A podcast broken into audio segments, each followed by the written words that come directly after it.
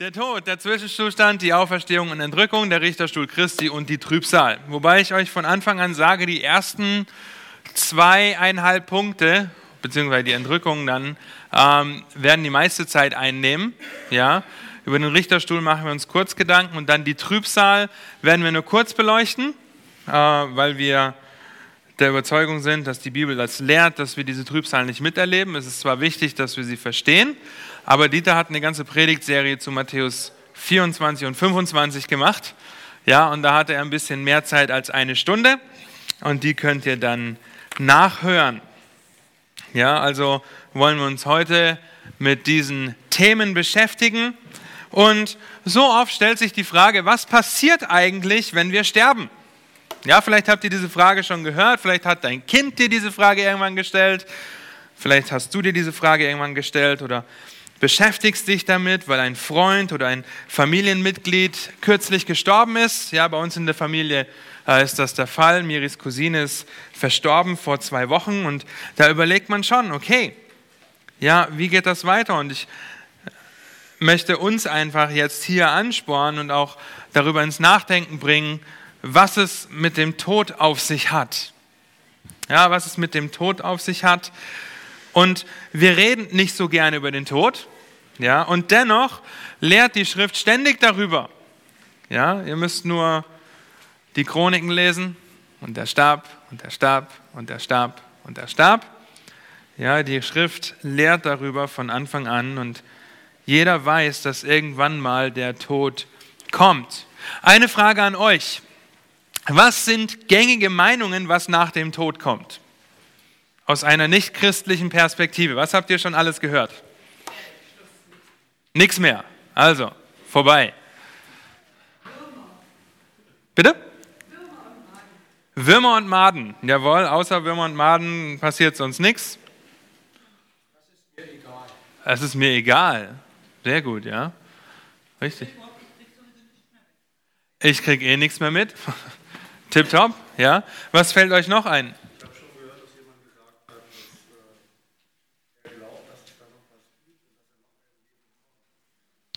Er glaubt, dass es danach noch was gibt und noch ein Leben kommt. Okay. Was habt ihr für religiöse Antworten schon gehört? Bitte? Ich komme in den Himmel. Jeder kommt in den Himmel. Ja? Natürlich. Wir denken ja alle, dass wir gut sind. Ja, ich habe keiner Fliege was zu Leide getan, in Anführungsstrichen. Schnaken töte ich, aber fliegen nicht. Ja? Was habt ihr noch für Meinungen gehört oder für Aussagen? In der Hölle friere ich nicht. Ja. Im Himmel wird es langweilig, hat mir ein Arbeitskollege mal gesagt. Ja, in der Hölle ist die Party. genau. Ja, Geistvision. Was noch? Benjamin. Man wird auf einer Wolke sitzen und Harfe spielen. Ja, super. Genau, die ganzen Bilder. Fegefeuer. Fegefeuer, ja. Die katholische Kirche sagt, okay, kann, du kommst zwar ins Fegefeuer, aber je nachdem, wie gut du warst, sind das halt nur 10.000 Jahre oder 50.000 Jahre. Und du kannst dich da freikaufen. Ja, ihr könnt mal auf eBay Ablass eingeben, ihr könnt Ablassbriefe heute noch kaufen, okay? Ähm, dann äh, die Reinkarnation. Ja, nach dem Tod werde ich wiedergeboren, äh, bis ich endlich mal so gut war, dass ich in den Himmel darf. Ja, quasi wenn du dich nicht so gut anstellst, dann wirst du halt als Regenwurm geboren oder ähm, als heilige Kuh. Ja? Ähm, solche Sachen hören wir immer wieder. Ja, alle kommen in den Himmel, das Nirvana. Ähm, wenn ich mich in die Luft sprenge, komme ich sofort in den Himmel. Ja, äh, solche Sachen. Man hört das immer wieder. Das sind so gängige Meinungen. Und nichts davon ist der Fall. Und wir finden in der Schrift, in Gottes Wort, in Gottes Offenbarung finden wir drei Arten des Todes. Wer weiß, welche drei Arten von Tod in der Bibel genannt werden? Nur einen. Der geistliche Tod. Sehr gut, jawohl. Bitte? Was ist der erste Tod? Der körperliche. Okay, sehr gut. Ja, und? Der ewige Tod. Super, Nico. Ja, also, der körperliche Tod, ich zeige euch das hier auch nochmal. der geistliche Tod und der ewige Tod. Wir wollen uns das kurz anschauen. Der körperliche Tod beinhaltet einfach, dass wir aufhören, in diesem Körper zu funktionieren. Okay? Das Gehirn schaltet ab, der, die wichtigsten Funktionen und Organe geben den Geist auf, ja, hören auf zu funktionieren und dann stirbt man. Dann stirbt man. In diesem Moment findet aber eine Trennung zwischen Körper und Seele statt. Ja? Jakobus schreibt zum Beispiel in Jakobus 2, Vers 26, dass der Leib ohne den Geist tot ist. Ja, also der Leib braucht den Geist, um zu leben. Und im Prediger 12, Vers 7 lesen wir, und der Staub wieder zur Erde zurückkehrt, da redet er über das, was er alles beobachtet hat, der Staub wieder zur Erde zurückkehrt, wie er gewesen ist. Aus was hat, was hat Gott uns geschaffen? Aus Staub und Erde. Okay? Und hat Leben. Wie hat er das Leben gegeben? Eingehaucht, ja? Das heißt in Prediger 12, Vers 7 dann weiter, der Staub wieder zur Erde zurückkehrt, wie er gewesen ist, und der Geist zurückkehrt zu Gott, der ihn gegeben hat. Ja, das beschreibt den körperlichen Tod und gleichzeitig die Trennung von, von Körper und Geist. Der zweite Tod oder die zweite Art vom Tod ist der geistliche Tod, den wir in der Schrift finden. Ja, das 1. Mose 3 oder als Gott die Warnung gibt, an dem Tag, an dem du davon isst, musst du gewisslich sterben. Ja, Adam und Eva sind nicht äh, auf dem Fleck, an dem sie standen, in dem Moment, in dem sie die Frucht gebissen hat, tot umgefallen, sondern sie sind geistlich gestorben. An dem Tag musst du gewisslich sterben. Der geistliche Tod bedeutet Feindschaft oder Fremdschaft zu Gott. Ja, ein Mensch kann körperlich lebendig und dennoch geistlich tot sein. Aufgrund der Sünde Adams, die jeder Mensch geerbt hat, das ist die Erbsünde, Deshalb ist das so. Und Paulus spricht über diesen geistlichen Tod, wenn er an die Epheser schreibt, in Epheser Kapitel 2, auch ihr, die ihr tot wart durch die Übertretungen und Sünden, in denen ihr einst gelebt habt. Okay, ihr wart tot in Übertretungen und Sünden, aber habt darin gelebt. Ja, also er zieht hier den Unterschied, äh, in dem ihr einst gelebt habt, nach dem Lauf dieser Welt, gemäß dem Fürsten, der in der Luft herrscht, dem Geist, der jetzt in den Söhnen des Ungehorsams wirkt.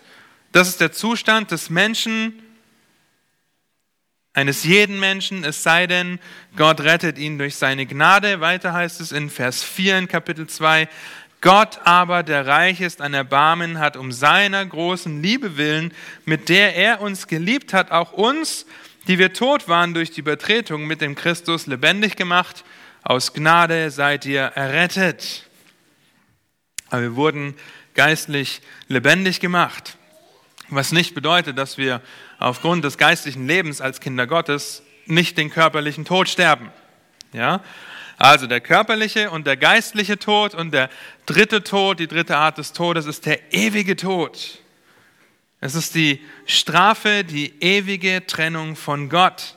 Ja, wenn ihr dieses Schaubild dabei habt, dabei haben solltet heute, könnt ihr auf der letzten Seite sehen, wie die Toten gerichtet werden und die Ungläubigen gerichtet werden und ins ewige Feuer gehen und die Ewigkeit, das ist der ewige Tod. Ja? Der ewige Tod, das ewige Getrenntsein von Gott. Der unbußfertige Sünder wird die ewige Trennung von Gott bewusst wahrnehmen. Das bedeutet, er wird bewusst wahrnehmen, was es heißt, von einem guten Gott getrennt zu sein und nicht mehr unter seinem allgemeinen Segen, seiner allgemeinen Gnade. Er wird verstehen, was es heißt, nicht mehr darunter zu stehen, weil in der Hölle wird es keine allgemeine Gnade mehr geben. 2. Thessalonicher 1 könnt ihr lesen, das stellt das gegenüber. Gläubige werden Ruhe haben, ja, denen, die dem Evangelium unseres Herrn Christus nicht gehorsam sind, denen wird es schlecht gehen. Vers 9 schreibt die Menge-Übersetzung, ja, schreibt das so, diese werden als Strafe ewiges Verderben erleiden, fern vom Angesicht des Herrn und fern von der Herrlichkeit seiner Kraft. Heute in dieser Welt, solange Ungläubige noch nicht gestorben sind, stehen sie unter Gottes Herrlichkeit und Kraft, ja, auch wenn sie das nicht wahrhaben wollen. Ja, wir stehen unter der allgemeinen Gnade, ob gläubig oder ungläubig, es regnet. Ja, Ungläubige haben auch Freunde, haben, äh, können sich freuen über Dinge. Nun, der ewige Tod, da wird das alles aufhören. Der Feuersee ist ihre Zukunft. Und die ersten, oder die, die, die erste Beschreibung trifft auf Christen zu, auf Kinder Gottes. Der körperliche Tod, es sei denn, es sei denn, wir werden vorher entrückt. Ja, kommen wir auch gleich noch zu. Und die anderen beiden Tode treffen auf Kinder Gottes nicht mehr zu, weil er uns geistlich lebendig gemacht hat und ewiges Leben gegeben hat. Ja, das ist ein großer Unterschied. Der ewige Tod und der geistliche Tod, der ewige Tod ist nur denen vorbehalten, die auch geistlich tot sind. Ja, und das sollte uns dazu anspornen, das Evangelium zu verkündigen, wie wir gleich auch noch sehen werden.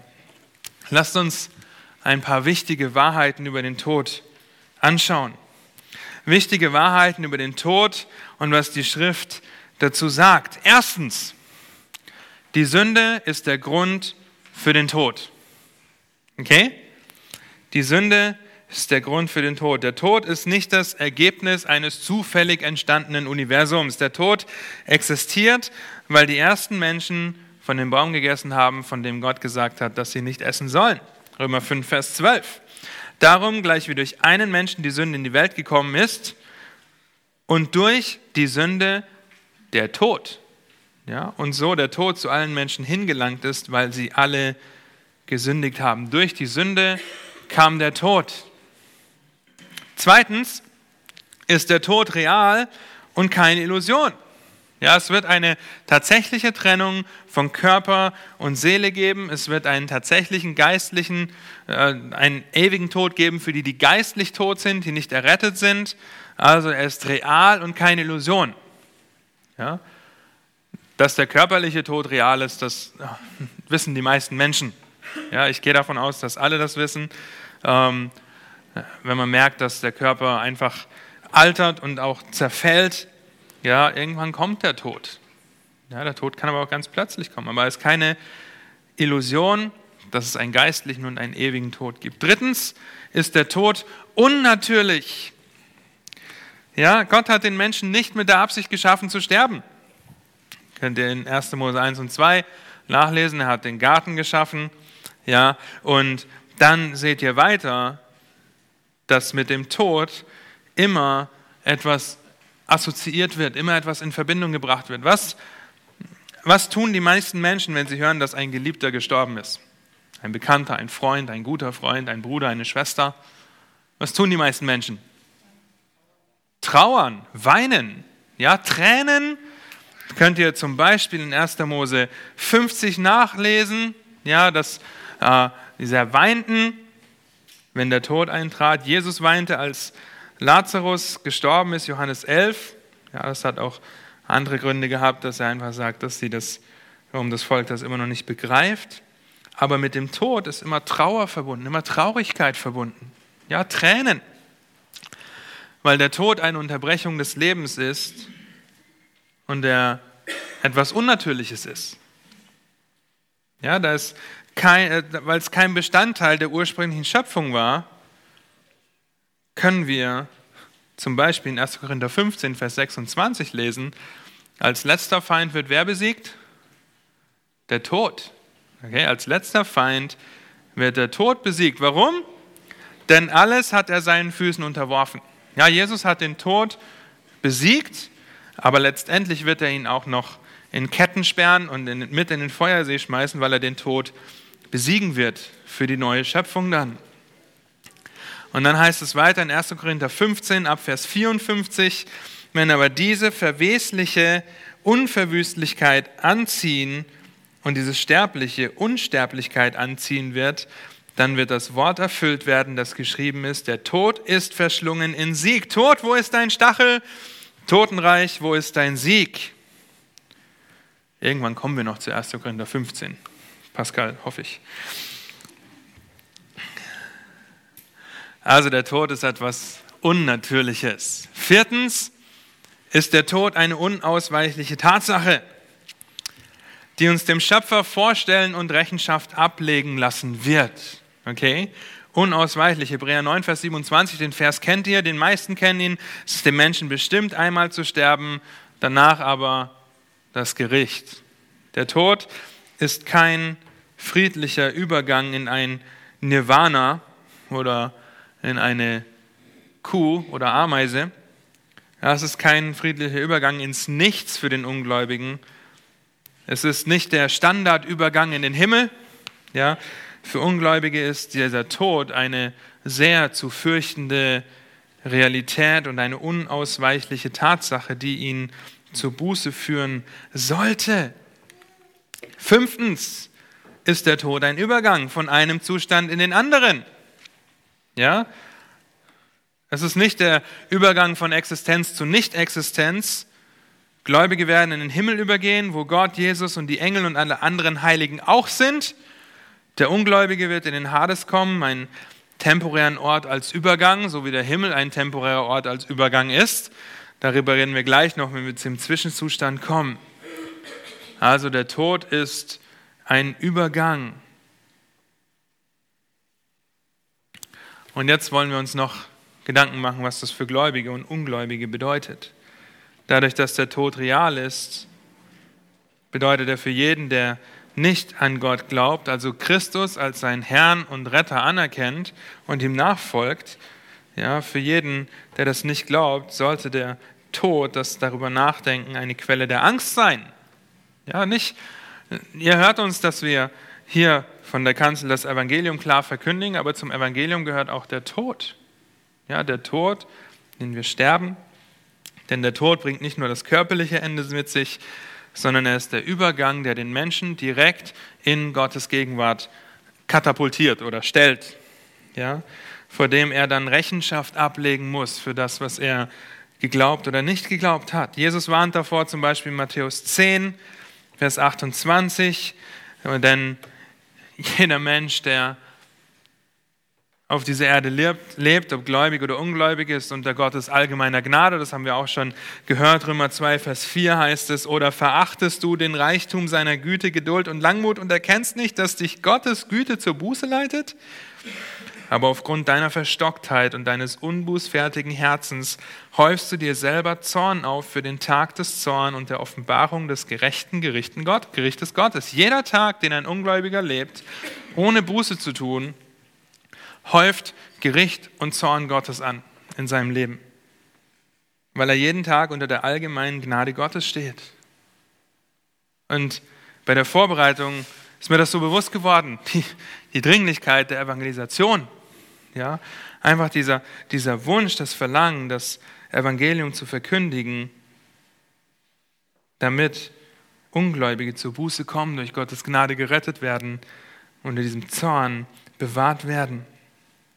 Denn der Zorn wird angehäuft und die Ungläubigen, wenn sie sterben, werden sie den ewigen Tod erben.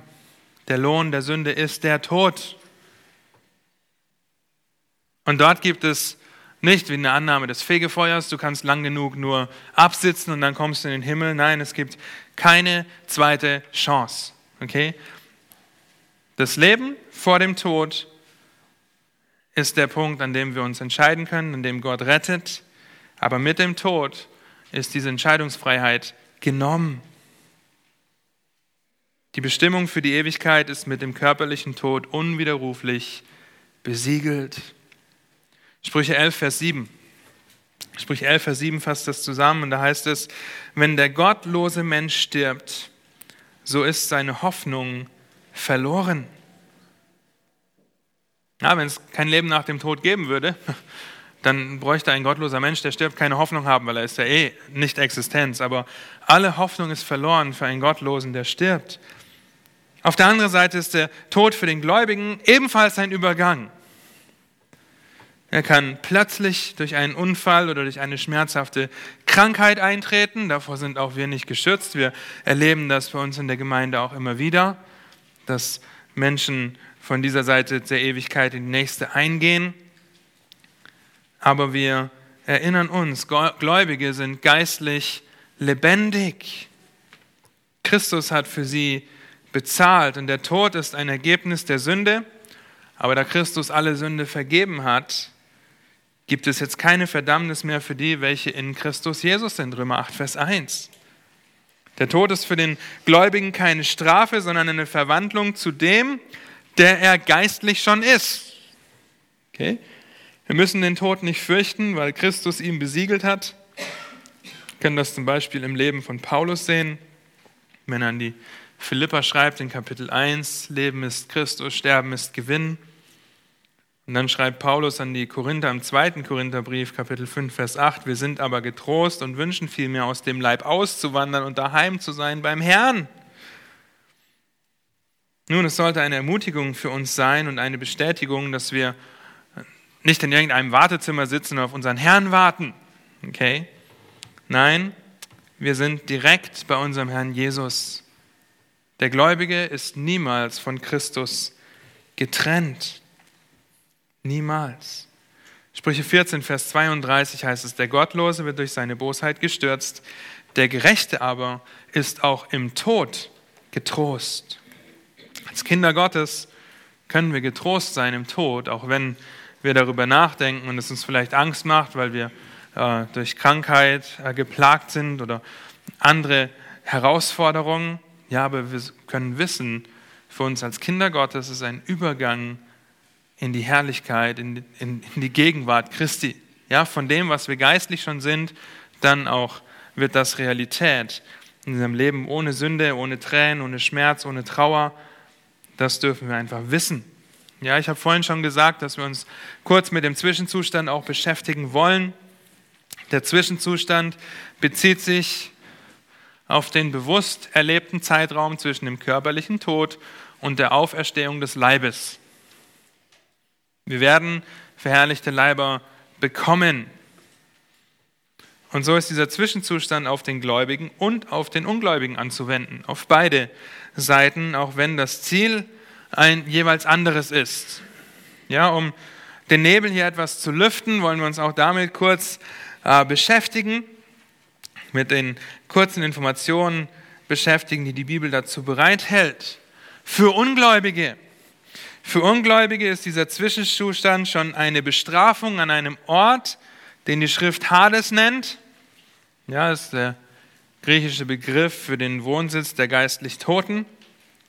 Im Hebräischen wurde so das Wort Sheol übersetzt, ja, wobei Sheol in der griechischen Übersetzung des Alten Testaments wurde Hades benutzt, wobei Sheol sich auf den Zwischenzustand grundsätzlich bezieht, also für Gläubige und Ungläubige da geht es dann, hängt es vom Kontext an ab, auf wen sich das genau bezieht. Aber der Hades ist der Ort, an dem die Gottlosen sich aufhalten, bevor sie in den Feuersee geworfen werden. Das könnt ihr zum Beispiel in Offenbarung 20, Vers 13 nachlesen. Ja, die ausdrücklichste, ausdrücklichste Beschreibung und Erörterung finden wir in Lukas 16 ab Vers 19. Ihr kennt die Geschichte des reichen Mannes und des armen Lazarus. Ja, der Reiche, der ihm nichts gab und beide sterben. Der Reiche wurde begraben, Lazarus wurde begraben, das Reichenseele ging in den Hades und das Lazarus-Seele in den Himmel. Und schon im Hades, in dem Zwischenzustand, finden wir Qualen und Feuerflammen. Der reiche Mann leidet Pein, spürbar und real. Er erinnert sich sogar an Abraham und an Lazarus, an seine fünf Brüder und sagt, schick jemanden zurück, damit er sie warnt. Er erinnert sich davor. Aber, und dieser letzte Punkt ist wichtig, er war sich auch dessen bewusst, dass der Hades der gerechtfertigte Ort für ihn war. Okay? Ihr findet in diesem Gleichnis an keiner Stelle, dass er sich darüber beschwert, ja, dass er äh, sagt, was soll das, sondern er war sich dessen bewusst und bittet einfach nur um Abkühlung. Er ist sich dessen bewusst, dass es der gerechtfertigte Ort für ihn war. Und das ist heute so oft die Frage, die wir äh, auch uns stellen. Okay, wenn ein Ungläubiger stirbt, vielleicht ein geliebter Mensch, von dem wir nicht wissen, ob er Buße getan hat, kurz vor seinem Tod, weil nur Gott das Herz kennt, das ist doch irgendwie ungerecht, dass er jetzt in, in der Hölle ist oder im Hades ist und hier in den Himmel kommen. Das ist absolute Gerechtigkeit Gottes. Ja, und wenn wir im Himmel sind, dann werden wir sogar, und das lesen wir gleich noch, äh, zum Beispiel während der Trübsalzeit, sehnen die Märtyrer, die vor dem Thron stehen, vor Christus sind, sehnen das Gericht für über die Ungläubigen herbei, weil sie Gottes Gerechtigkeit, Gottes Heiligkeit sehen, um ihm dann die Ehre zu geben. Und das bedeutet Gericht. Ja, also allgemein gerecht, großer Gott. Aber die Frage stellt sich natürlich zu diesem Gleichnis, ist diese Beschreibung Realität oder Fiktion? Etwas Ausgedachtes? Es ist ein Gleichnis unseres Herrn, aber ein Gleichnis hat immer die Absicht, Umstände zu beschreiben, ja, wirkliche Umstände zu beschreiben. Und hier in diesem Fall die Umstände, die nach dem körperlichen Tod eintreten. Wir können das nachlesen in Lukas Kapitel 16. Für den Gläubigen auf der anderen Seite. Für den Gläubigen ist dieser Zwischenzustand das genaue Gegenteil. Ruhe, Frieden, es ist der bewusste, es ist die bewusste, friedliche Existenz im Himmel mit Jesus zwischen dem körperlichen Tod und der Auferstehung des Leibes. Die Seele des Gläubigen wird sofort in die Gegenwart Jesu gebracht. Stephanus zum Beispiel ruft bei seiner Steinigung, Herr Jesus, nimm meinen Geist auf. Apostelgeschichte 7. Zu dem bußfertigen Verbrecher am Kreuz sagt Jesus was? Heute noch wirst du 500 Jahre auf mich warten. Richtig? Nein, Fast. Drei Tage, nach drei Tagen ist Jesus wieder auferstanden. Aber was hat der, der Bußfertige, was hat Jesus zu dem bußfertigen Verbrecher am Kreuz gesagt? Jason. Heute noch wirst du mit mir im Paradies sein. Okay? Heute noch. Es ist ein sofortiger Übergang in den Himmel. Paulus wollte lieber mit Christus sein und trotzdem beschreibt er diesen Zwischenzustand als entkleidet, als entblößt, als nackt, weil der Mensch nicht geschaffen wurde, um nur geistlich als Geistwesen zu existieren, sondern einen Körper zu haben. 2. Korinther 5 ab Vers 1. Denn wir wissen, wenn unsere irdischen Zeltwohnungen abgebrochen wird, wird, haben wir im Himmel einen Bau von Gott, ein Haus nicht mit Händen gemacht, das ewig ist. Denn in diesem Zelt seufzen wir vor Sehnsucht danach, mit unserer Behausung, die vom Himmel ist, überkleidet zu werden sofern wir bekleidet oder nicht unbekleidet erfunden werden. Für den Christen ist der Auferstehungsleib noch besser als der Zwischenzustand, der viel besser ist als das Leben auf dieser Welt. Aus Offenbarung Kapitel 6 können wir einiges lernen über diesen Zwischenzustand für Gläubige. Da heißt es, und ich lese das vor, und als das fünfte Siegel geöffnet wurde, sah ich unter dem Altar die Seelen derer, die hingeschlachtet worden waren, um des Wortes Gottes willen, um des Zeugnisses willen, das sie hatten. Also die Märtyrer, die aufgrund ihres Glaubens starben.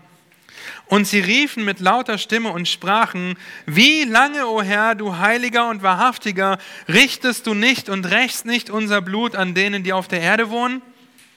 Und jedem von ihnen wurden weiße Kleider gegeben und es wurde ihnen gesagt, dass sie noch eine kleine Zeit ruhen sollten, bis auch ihre Mitknechte und ihre Brüder vollendet wären, die auch wie sie getötet werden sollten.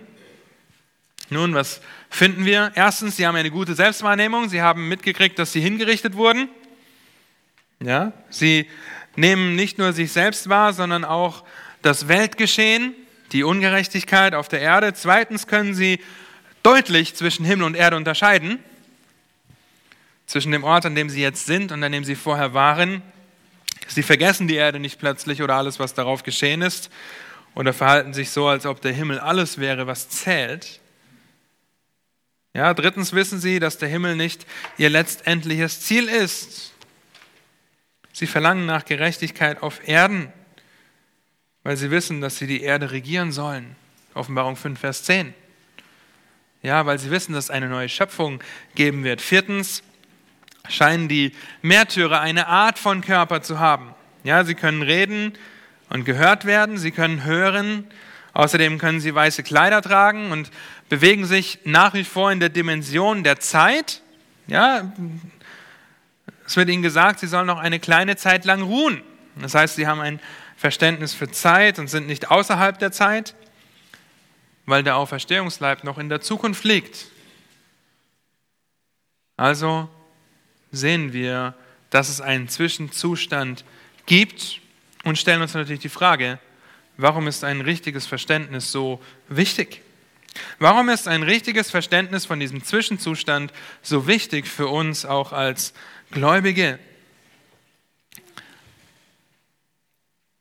Nun, dieser Zwischenzustand ist wichtig, um zu verstehen, dass Ungläubige im Hades, Gläubige im Himmel bei Christus sind. Es ist ein wichtiger Plan in, in Gottes Heilsplan. Und dennoch sollte man vermeiden, in die Extreme zu rutschen. Zwei Extreme sind ganz groß, ja, die auch weit verbreitet sind. Das erste ist, dass dieser Zwischenzustand verleugnet wird und gesagt wird, die Seele, die Seele schläft nur.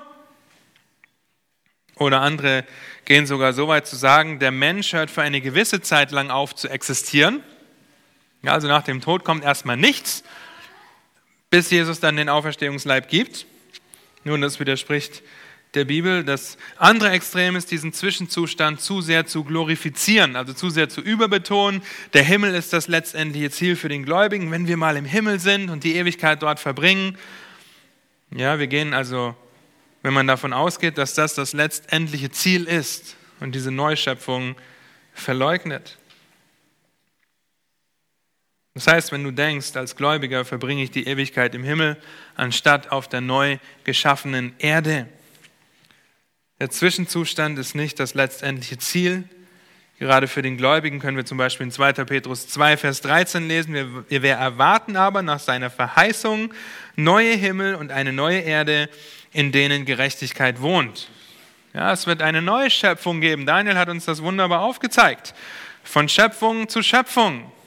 Okay, von Schöpfung zu Neuschöpfung. Zum anderen wird dieses, äh, dieses zweite Extrem, das Überglorifizierende, auch dazu gebraucht, um zu sagen, dass ähm, der Zwischenzustand das tausendjährige Reich sei.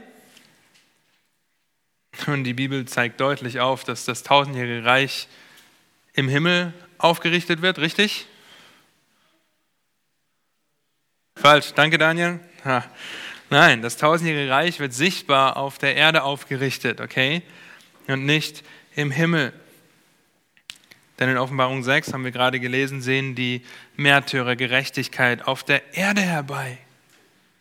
In Offenbarung 20 könnt ihr lesen, dass der Satan für tausend Jahre gebunden wird, um ein tausendjähriges Reich ohne seine Verführung regieren zu können. Und dann heißt es in Apostelgeschichte 20, Vers 4, und ich sah Throne und sie setzten sich darauf und das Gericht wurde ihnen übergeben. Und ich sah die Seelen derer, die enthauptet worden waren um des Zeugnisses Jesu und um des Wortes Gottes willen und die das Tier nicht angebetet hatten, noch sein Bild und das Mahlzeichen weder auf ihre Stirn noch auf ihre Hand angenommen hatten. Und sie wurden lebendig und regierten die tausend Jahre mit Christus. Sie werden mit Christus auf dieser Erde für tausend Jahre regieren. Der Zwischenzustand ist der Ort, an dem die Toten, Gläubige im Himmel, Ungläubige im Hades, bis zum zweiten Kommen Jesu verweilen. Ja, dann werden sie einen Auferstehungsleib bekommen, der fit ist, der bereit ist für die Ewigkeit mit oder ohne Gott. Zwischenzustand ist also nicht das letztendliche Ziel, auf das wir hinsteuern. Ja, und auch das wiederum, es soll uns anspornen, das Evangelium zu verkünden. Nun, wie endet dieser Zwischenzustand? Durch die Auferstehung, beziehungsweise mit der Entrückung auch. Ja, dort werden wir als Kinder Gottes, als Heilige der, der neutestamentlichen Zeit schon unsere Auferstehungsleibe erhalten. Ja, die Auferstehung. Die Auferstehung und Entrückung auch werden uns klar von der Schrift aus aufgezeigt. Manche gehen davon aus, dass alle auf einmal auferweckt werden. Ja, bevor wir uns mit der Reihenfolge beschäftigen, aber letztendlich der Hinweis, dass jeder Mensch auferstehen und einen neuen Leib bekommen wird, der für sein Ziel in der Ewigkeit vorbereitet wird oder ist. Als Gläubiger fit für die Ewigkeit mit Christus, als Ungläubiger fit für die Ewigkeit getrennt von Christus im ewigen Feuer. Um die Abfolge besser zu verstehen, könnt ihr nochmal das Schaubild nehmen. Ja, alle drei Seiten brauchen wir tatsächlich. Ich habe es jetzt nicht hier an der PowerPoint, aber ähm, ihr seht auf der ersten Seite ziemlich weit vorne Entrückung der Braut, Auferstehungsleiber für Heilige, ja, ähm, für neutestamentliche Heilige, wenn Christus uns entrückt. Wir reden gleich noch über die Entrückung.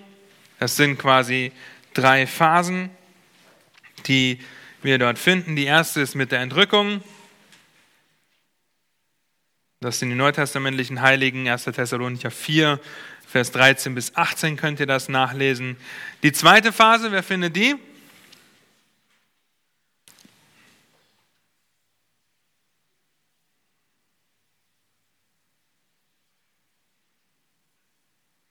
Seite 2. Wer wird dort auferstehen? Nach der Trübsalzeit, was seht ihr? Da sind so Pfeile nach oben. Die alttestamentlichen Heiligen und die Märtyrer, okay? Das wird nach der Trübsalzeit geschehen, wenn Herr Jesus wiederkommt, sichtbar auf dem Ölberg, um sein tausendjähriges Reich zu äh, gründen, aufzuerrichten. Und dann, nach den tausend Jahren, werden auch die Ungläubigen auferstehen. Das seht ihr dann vor dem großen weißen Thron auf Seite 3, ja, wo der Pfeil nach oben geht und dann wieder nach unten, wo auch sie gerichtet werden. Also drei Phasen. Das könnt ihr in diesen Bibelstellen nachlesen. Ja, die eine ist bei der Entrückung, die neutestamentlichen Heiligen bei der Entrückung, die alttestamentlichen Heiligen und Märtyrer beim zweiten Kommen. Wir unterscheiden diese Ereignisse voneinander und Ungläubige dann nach dem tausendjährigen Reich. Das könnt ihr vor allem in 1. Korinther 15 nachlesen oder ihr könnt noch zwei Jahre warten, dann ist Pascal da. Nein, Nein wir freuen uns auf den 1. Korintherbrief gleich, Pascal. Also, drei Phasen, ja, drei Phasen, die wir äh, unterscheiden voneinander. Tote in Christus und neutestamentliche Heilige, also die im Zeitalter der Gemeinde sind. Das heißt, wir, Daniel hat uns das erklärt, wir befinden uns in der 69. Jahrwoche, ja, die in Daniel äh, geoffenbart wird, gerade Kapitel 12 und auch schon vorher, äh, Kapitel 9 ist es, ähm, wo das äh, geoffenbart wird, diese 79. Jahrwoche, 69. Äh, und dann die 70. ist die Trübsalzeit. Okay, und wir unterscheiden in drei Phasen. Aber lasst uns noch über die Entrückung sprechen. Ja, und das wollen wir ein bisschen, äh, uns ein bisschen damit beschäftigen, weil das wichtig ist für unser Verständnis. Ja, die Auferstehung aus den Toten wird geschehen, wenn Christus seine Gemeinde zu sich holt, also wenn er sie entrückt. Zu diesem Zeitpunkt werden aber nicht einen Tag vorher alle Gläubigen sterben, ja, und vorbei und dann kommt Jesus und holt sie zu sich und äh, wir werden auferstehen. Nein, die Gemeinde, die universale Gemeinde, die zu diesem Zeitpunkt noch am Leben ist, wird entrückt.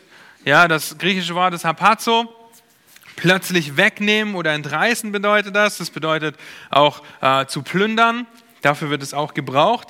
Ja, und es kann sich auf die eben Entrückung beziehen, aber an keiner Stelle finden wir einen genauen Zeitpunkt der Entrückung. Ja, also ein, wir finden einen Zeitpunkt der Entrückung, aber kein genaues Datum. So muss ich das vielleicht sagen. Ja, wir finden kein genaues Datum für die Entrückung. Die Entrückung ist nicht am, was war es, der 21.12.2000, frag mich nicht. Ja, vor zwei, drei Jahren sollte die Entrückung geschehen. Ähm, das wissen wir nicht.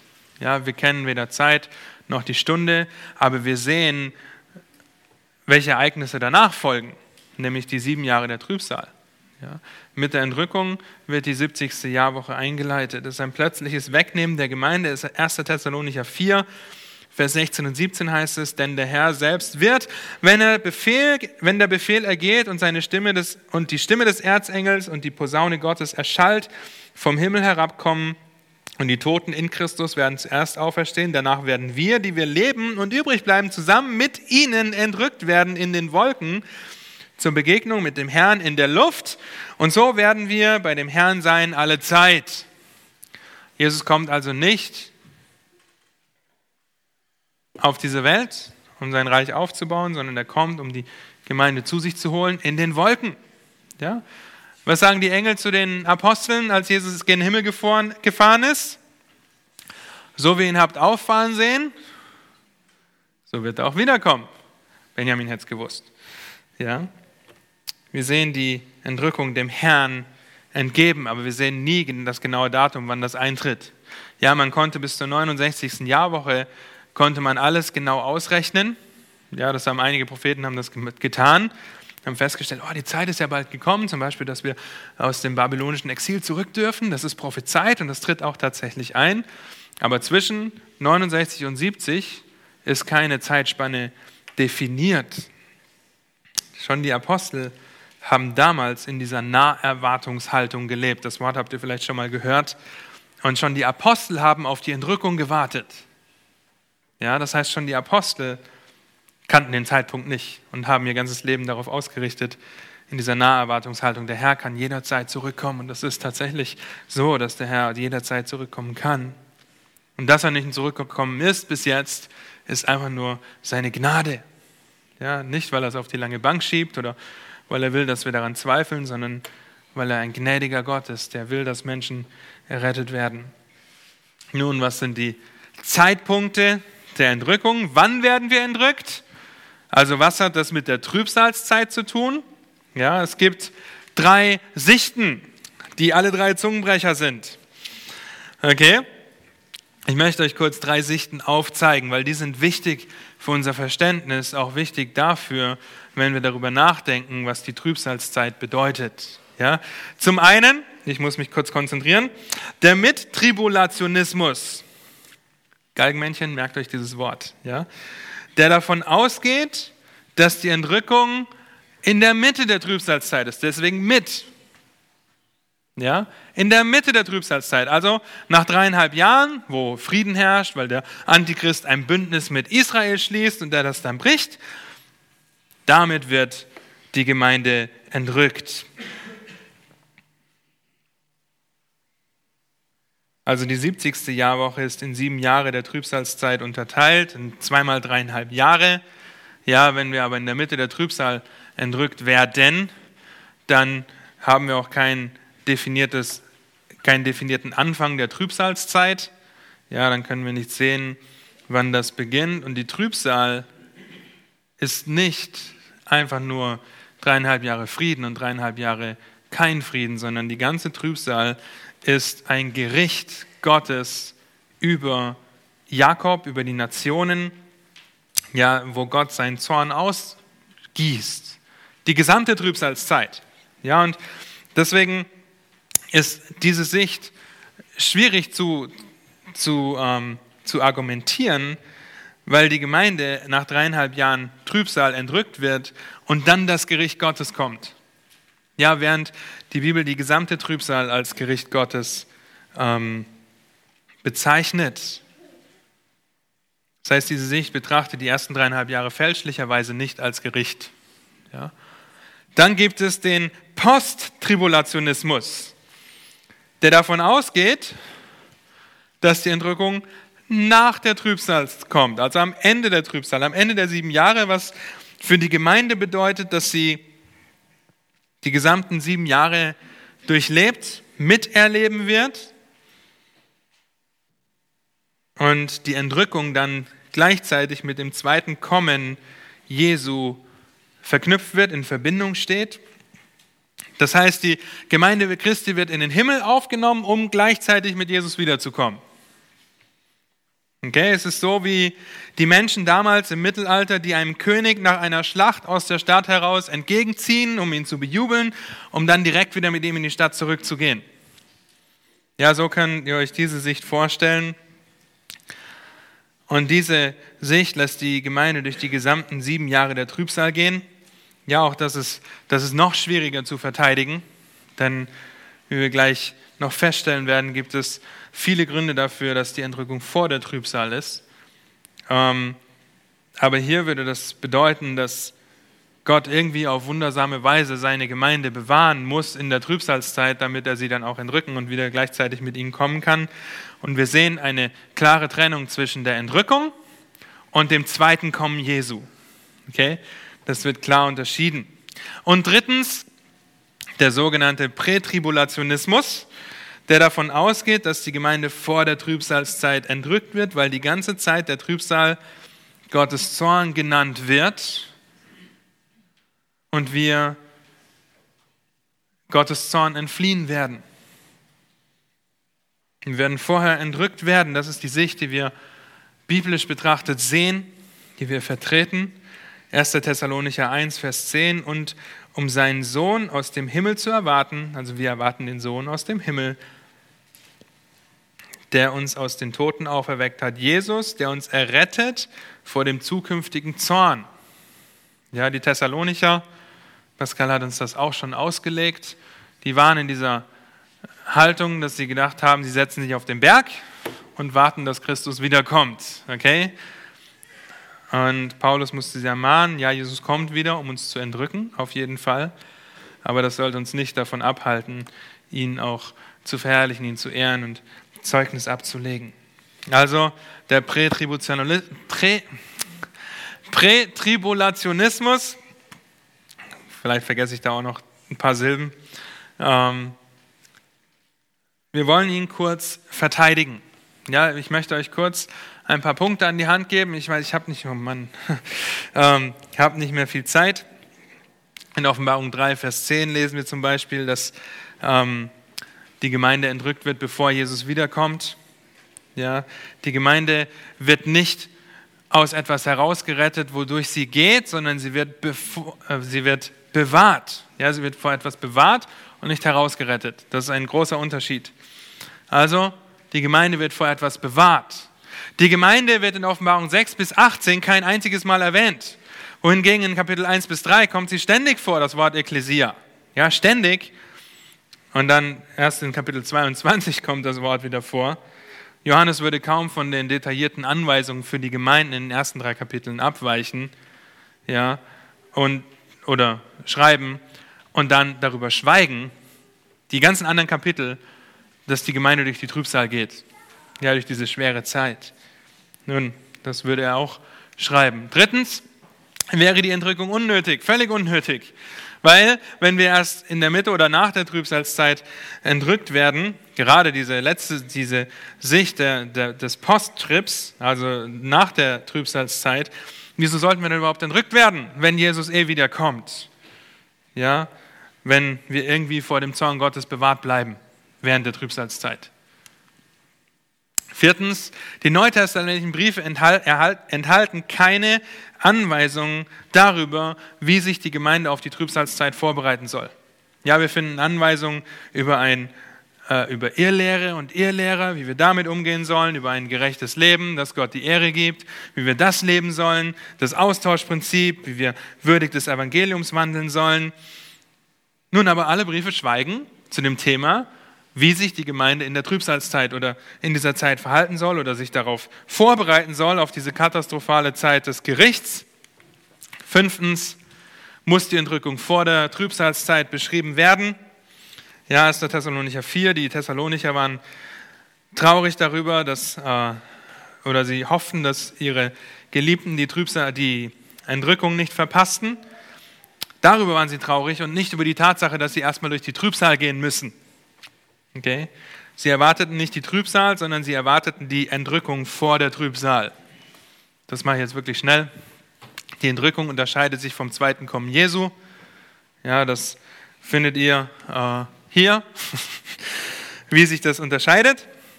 Fotografiert das ab, schreibt das ab, ich kann das auch hochladen. Ähm, es gibt acht Punkte, wie sie sich wirklich voneinander unterscheiden, äh, wo wir das auch feststellen können. Und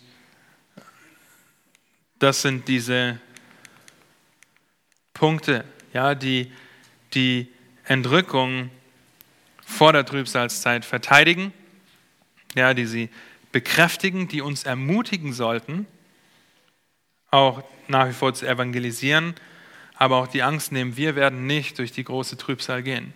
Okay? Wir werden das nicht, wir werden sie nicht miterleben, sondern wir werden vor den Richterstuhl Christi kommen.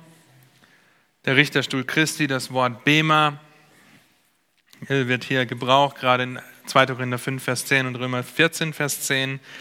Es war eine erhöhte Plattform, von der aus Gericht geübt wurde oder aber auch belohnt wurde.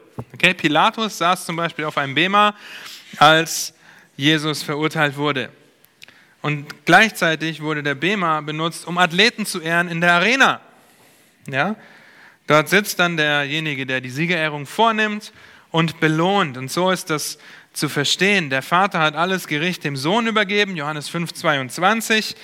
Christus ist derjenige, der auf dem Bema sitzt. Und diese beiden Verse hier sind an Gläubige adressiert. Das heißt, der Richterstuhl Christi, bei dem Gläubige beurteilt werden. Als Kinder Gottes kann uns nichts aus der Hand Gottes reißen. Ja, das heißt, wir werden belohnt für das, wie wir hier gelebt haben. Es ist kein Gericht zur Verdammnis, sondern ein Preisgericht, bei dem aber nicht die Taten gerichtet werden. Okay, das dürft ihr nicht verwechseln. Es werden nicht die Taten gerichtet, sondern es werden die Motive gerichtet. Oh ja, wir können tolle Bibelstunden machen, wir können toll predigen, können sogar stille Zeit machen, aber das nur, um uns irgendwie selbst darzustellen oder gut zu fühlen. Die Motive werden gerichtet. Ihr erinnert euch, das hat Pascal auch schon uns geprägt aus dem ersten Korintherbrief. Einiges wird wie Stroh verbrennen und anderes wird wie Gold und Silber bestehen bleiben. Das heißt, bedenke, dass deine Motivation heute eine Auswirkung hat auf die Ewigkeit. Denn wir werden mit Christus regieren und wir werden Autorität und Verantwortung bekommen aufgrund dieses Preisgerichts. Das ist das Preisgericht, bei dem wir ermutigt sein dürfen, weil wir wissen, okay, es ist ein Preisgericht und kein Gericht zur Verdammnis. Das ist dann der herrliche oder große weiße Thron, an dem gerichtet wird, an dem wirklich zum, zur Verdammnis gerichtet wird. Aber wir werden vor dem Richterstuhl Christi sind, der für, stehen, der für uns sein Leben gegeben hat, damit wir den Tod überwinden durch seine Gnade und werden belohnt werden für das, was unsere Motive waren, wie wir hier gedient haben. Okay? Lass uns noch zwei Minuten, nein, ich habe noch fünf Minuten, fünf Minuten mit der Trübsal verbringen. Die Trübsal. Kurz beschäftigen wir uns damit, weil es zwar wichtig ist, aber für uns als gläubige Kinder Gottes ja, wir werden vor der Trübsal entrückt. Das heißt, der 11. September 2001 war nicht, dass man äh, den Rauch aus Babylon schon von weitem gesehen hat. Ja, da, da kam man da diese, ähm, diese Dinge auf, boah, jetzt fängt die Trübsal an. Nun, das heißt, wir können das Weltgeschehen beobachten. Wir sehen, wie, wie diese Dinge zunehmen, wie Erdbeben, Naturkatastrophen, wie alles immer mehr zerfällt aber wir werden die Trübsalzeit nicht miterleben. Wir wollen uns aber trotzdem in diesem Abschnitt kurz beschäftigen. Die Trübsal wird schon früh in der Bibel angekündigt. Okay? Und wir sehen das früh in Gottes Wort, dass es sich hauptsächlich um eine Trübsal für Jakob, auch für Israel, ähm, dass es davon handelt. 5. Mose 4, Vers 30 zum Beispiel. Wenn du in der Drangsal bist und dich all diese Dinge getroffen haben am Ende der Tage, so wirst du zu dem Herrn, deinem Gott, umkehren und seiner Stimme gehorsam sein. Andere Stellen sind Jeremia 30, Vers 7, Zephania 1, Vers 15, Jesaja 34, Vers 8. Hört euch die Aufnahme nochmal an. Ähm, Matthäus 24 und 25 und Offenbarung 6 bis 19 geben uns einen relativ detaillierten Einblick in die Trübsalzeit. Wie gesagt, Dieter hat über Matthäus 24 und 25 eine ganze Serie gemacht. Sie heißt Jesus kommt wieder, falls ihr euch das mal anhören wollt. Der Antichrist, der vom Teufel eingesetzt wird, wird in, in diesen sieben Jahren herrschen. In den ersten dreieinhalb Jahren wird Friede sein. Ihr seht das hier, Daniel hat das super unterteilt. Wird Friede sein, bevor dann er äh, den Frieden bricht und den Groll der Verwüstung im Tempel aufstellt und sich anbeten lässt. Mit der Trübsal kommen massive Gerichte Gottes einher, Siegel, Posaunen und Zorneschalen. Diese Gerichte bauen aufeinander auf, werden immer heftiger gegen, das ist das Gericht Gottes gegen die Ungläubigen, aber auch die Trübsal für Israel, damit sie errettet werden. Der Zorn Gottes fängt damit an, dass der Antichrist kommt und das ist schon das erste Siegel, ja, dass der Antichrist kommt. Deswegen ist die gesamte Trübsalzeit Gericht. Und wir können nicht sagen, die erste Hälfte ist kein Gericht Gottes, das heißt, wir bleiben bis zur Hälfte der Trübsalzeit, werden dann entrückt. Nein, wir werden das nicht miterleben, weil schon das erste Siegel, das geöffnet wird, den Antichristen auf diese Erde oder ihn etabliert.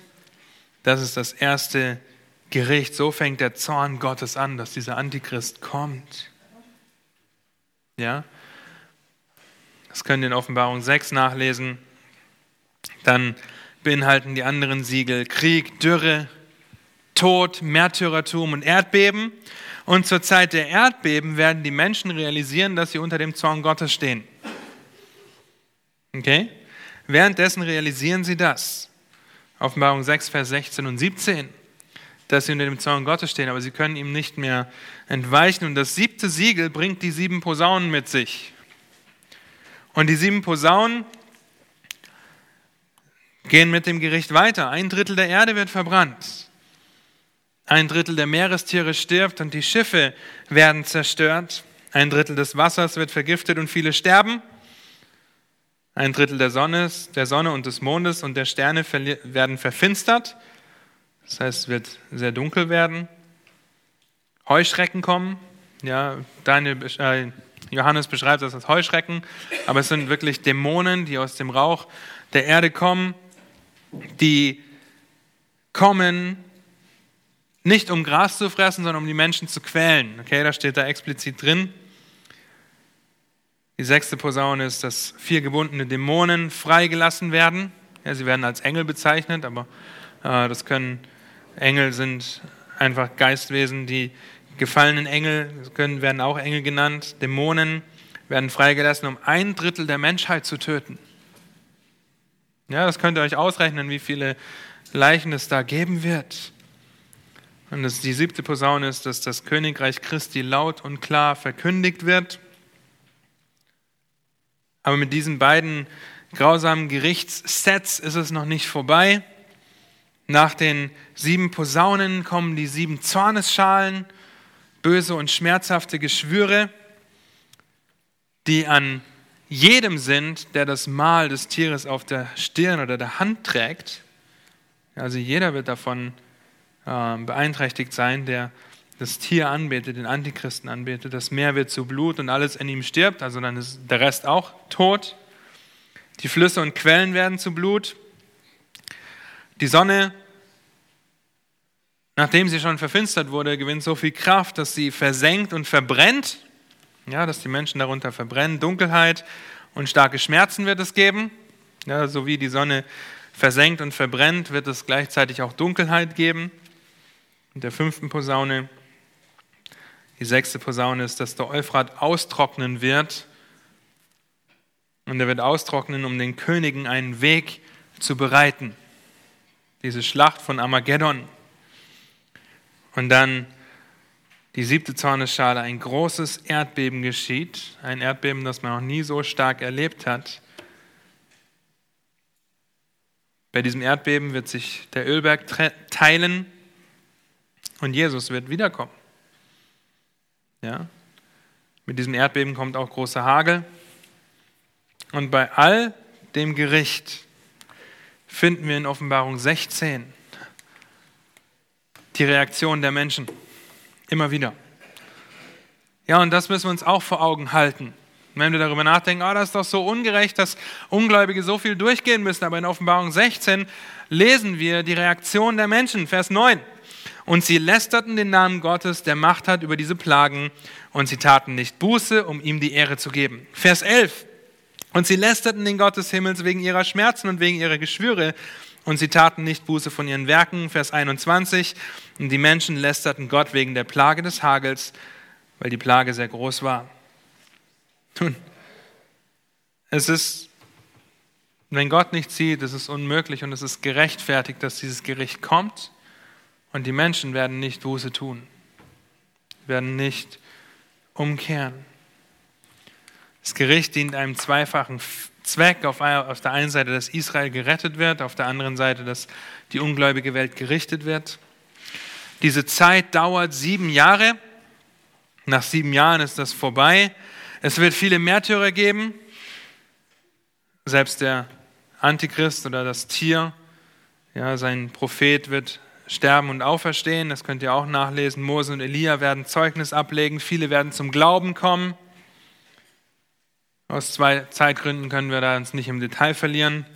Ihr merkt schon, man könnte hier alleine der Offenbarung schon Jahre verbringen, das zu unterrichten. Okay?